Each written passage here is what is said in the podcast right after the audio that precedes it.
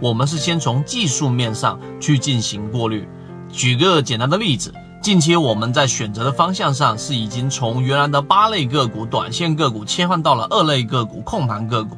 那么控盘个股当中呢，今天我在讲了一个圣莱达，当然还没有任何的动静呢。现在圣莱达就属于高控盘的，前面起来过一波的中低位个股正在回档。那么它是基数面上去做的一个定位。那么近期我们还要去留意的是，找到某信 DJCG 三六八，希望大家能够学以致用，不断提升自己的操作能力，拥有属于自己的一套交易模型。一起终身进化，它的流动资金能不能够持续性的翻红？包括我们在讲的世纪鼎力，也现在完全是属于趴着不动，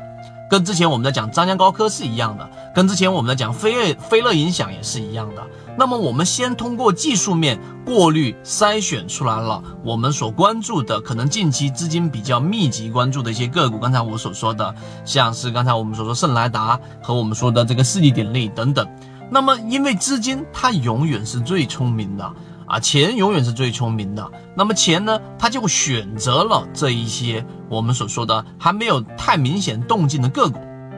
他先选择进去了。那么这种情况之下呢，就是我们前面说的主力吃肉，我们跟着喝汤。那么我们找到了控盘，散户数量大幅减少，代表整个浮筹就很低，流动资金连续三天以上翻红，代表的这样的个股，短期内资金是比较活跃的。那么我宁愿去选择这样的一个猪啊。守株待兔吗？对不对？去等待着更多的资金进来推升这一只个股上涨，而不是因为基本面去选择这个标的，我就在那个地方待着三年五年，还真是没有那么长的周期来让我去一直等在里面。这个就是我们在圈子里面交易模式里面的一个逻辑顺序，逻辑它一定是要有顺序的，它不是把所有的条件全部叠加进来，然后就得出一个答案的，它一定有一个顺序。而我们的顺序是先用刚才我所说的基本这个技术分析、资金分析来找出近期热点，然后我在这个地方待着，可能资金轮换的过程当中，一旦切换到了，